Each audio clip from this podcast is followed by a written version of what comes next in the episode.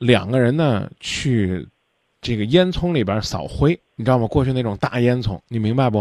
嗯嗯啊嗯钻出来之后呢，一个人身上弄的是灰头土脸的，一个人身上呢弄的是干干净净的。你跟我说，谁会去洗澡？那肯定是脏的去洗啊。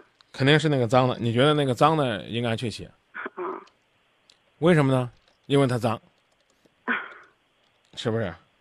嗯可是你有没有考虑过，那个脏的，一看对面那个人身上清清爽爽的，他会不会也觉得自己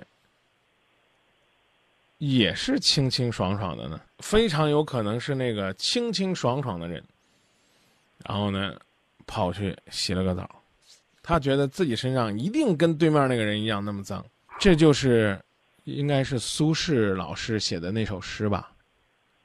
叫横看成岭侧成峰，远近高低各不同。不识庐山真面目，只缘身在此山中。你们都在婚姻中忍无可忍的是，吵了架不跟我道歉这个事儿。可是你老公心里边就是压根儿啊，就是哎这一点儿事儿，我就特别哎想不通。哎